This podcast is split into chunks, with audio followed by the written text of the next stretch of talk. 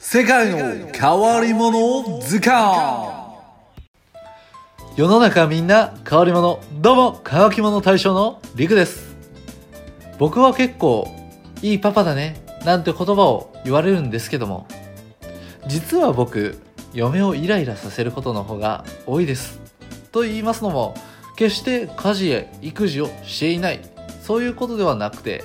デリカシーのない言葉をわざと使うことがあるんですね。と言いますのも実は僕天の弱でしてこれ言ったら怒るんだろうな普通はこういうこと言わないんだろうななんて言葉を言っちゃうんですよね。かっこいい男を目指してる身としてはこれは直したいところなんですけどもついつい言ってしまうこの癖なんとか直したいものですね。こういう言葉を言ってしまうと嫁から嫌な目で見られたりまた機嫌が悪くなっていろいろ言われたりそういう時には丸まって隠れたいものです。はい。そんな感じで好感度がちょっと下がったところで本日の変わり者をご紹介していきたいと思います。本日の変わり者はこちら。ナンバー4アルマジロ。というわけで本日ご紹介させていただく生き物はアルマジロでございます。皆さんアルマジロわかりますか？ほとんどの方は出てくるんじゃないかなと思います。もしわからない方は写真をこの音声配信のトップ画面に貼っておきますのでぜひぜひそちらの方を見てみてください。はい。それでアルマジロ皆さんどんなイメージがありますでしょうか？そうですよね。あの背中の皮膚が硬くてさらに丸々生き物。そういうイメージがあるんじゃないでしょうか？実はアルマジロ丸々イメージがあるんですけども実際丸々のは20種類のうち三つ帯アルマジロ属と呼ばれる2種類のみとなります多くの種は後ろ足や前足を隠して地面に伏せることにより背中を敵に見せてあの硬い背中で防御するんですね。ではでは、あの硬い背中、何でできているのかと言いますと、あの硬い背中は皮膚が板状に進化したものです。その硬さは動物界の中でもピカイチ。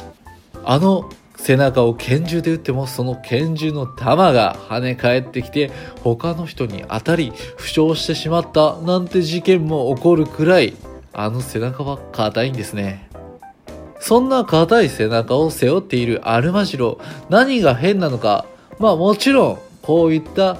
硬い背中を持っているというだけでも変じゃ変なのですが、実はこのアルマジロ、動物園などで見かけることもあるんですが、この動物園でいる時に不可解な死を遂げてしまうことがあるんですね。ではその不可解な死っていうのは何なのかと言いますと脱水症状で死んでしまうんですえ普通の死因じゃんって思われた方いらっしゃいますかね？実はこの脱水症状が起こる理由が変なんですよ。それがですねアルマジロは夜行性で主に嗅覚を頼って餌を探し出します。またおしっこの匂いで縄張りを示しているため周りをおしっこまみれにしないと落ち着かないんですね。そのため動物園のような広くて綺麗な場所だとおしっこをしすぎて脱水症状が起きてしまうんですね。綺麗にしすぎたがゆえに脱水症状を起こしてしまうというこのアルマジロちゃん。お茶目ですね。そんな恥ずかしい死に方をしてしまった時には、やはり丸まって隠れたいものですね。というわけで、本日の変わり者は、アルマジロでした。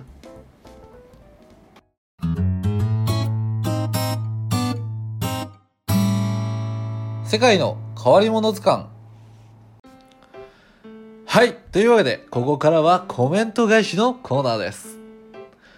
前回はフラミンゴをご紹介させていただきました。その回についてコメントが来ておりますので、ご紹介していきたいと思います。まずは、ラジオネーム、応援系ブロガーの頭の中から、友沢さんです。フラミンゴって美しいですよね。両足立ち、フラミンゴを見てみたい。ということで、ありがとうございます。フラミンゴ美しいですよね和名では紅鶴なんていう風に言われていて確かに鶴に似たような姿をしてますよねなんで勝手に神聖な感じを抱いてたりもしますまたねあの細い足で一本立ちで立ってる姿。あの軸がぶれずに立ってる姿もまた美しく見える理由かもしれませんね。両足立ちのフラミンゴきっとあったかい時期の動物園に行ったら見れるんじゃないでしょうか。実は僕もねそこを意識して見たことないんですよね。フラミンゴいるわーぐらいでしか見たことなかったんでそこも意識して見ていきたいなと思っております。友沢さんコメントありがとうございました。続きましてラジオネームプラネタリウムからココアちゃんです。ココアちゃん3つコメントが来ておりますので、えー、順番に返していきたいなと思っております。まず1つ目が助走つけないと羽ばたけないんですね。お写真のフラミンゴさんたちハートに見えて可愛いです。ということで助走つけで羽ばたけないことを僕も知らなかったです。調べていて初めて知ったんですけど確かに動物園行った時屋外にいるなって今まで意識してなかったけど言われてみればって感じなんですよね。でこういうことがあると今度から多分動物園に行った時に各動物の設備とかねそういうところもなんでこれが置いてあるんだろうどういうなんでこの状態でも変えているんだろうなんてところまで考えてしまうようになりそうですね。はい。まだね動物園最近行けてないんで、まあ、それもねちょっとコロナとか落ち着いたらまた子供連れて動物園行きたいですね。ちなみにお写真のフラミンゴはあえてハートを選びました。これは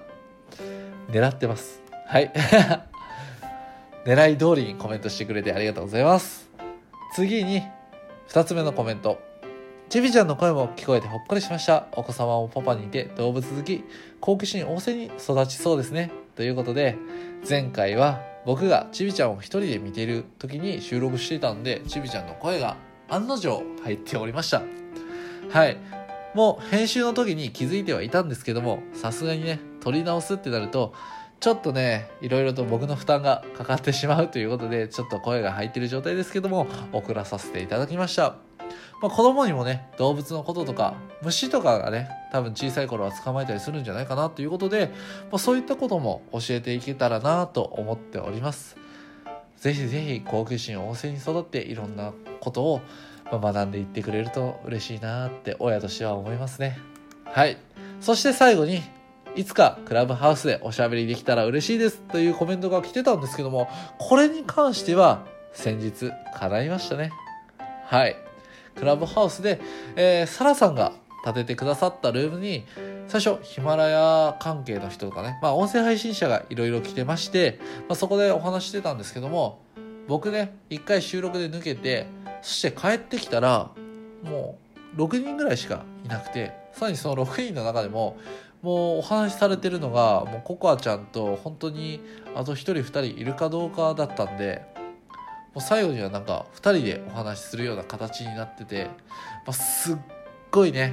あのひいきしてるみたいで悪いんですけどココアちゃんの声が可愛いというかもうココアちゃんが可愛いですよね。マジで。そしてこんなに可愛い可愛いココアちゃんココアちゃん言うてるけど多分僕年下なんですよね。なんでね年上の方相手にこうやってココアちゃんココアちゃんって誰々しくしてるのもちょっと申し訳ないなと思いつつねちょっと親しみを込めてこれからもココアちゃんって呼ばせてください。はい。すいません。よろしくお願いします。はい。というわけでえ本日はココアちゃんと友沢さんと2名の方からコメントをいただきました。お二方ありがとうございます。コメント返しはできる限り声でお返ししていきたいなと思っておりますので、ぜひぜひ皆さんのコメントお待ちしております。それでは、乾き物大将のリグでした。またね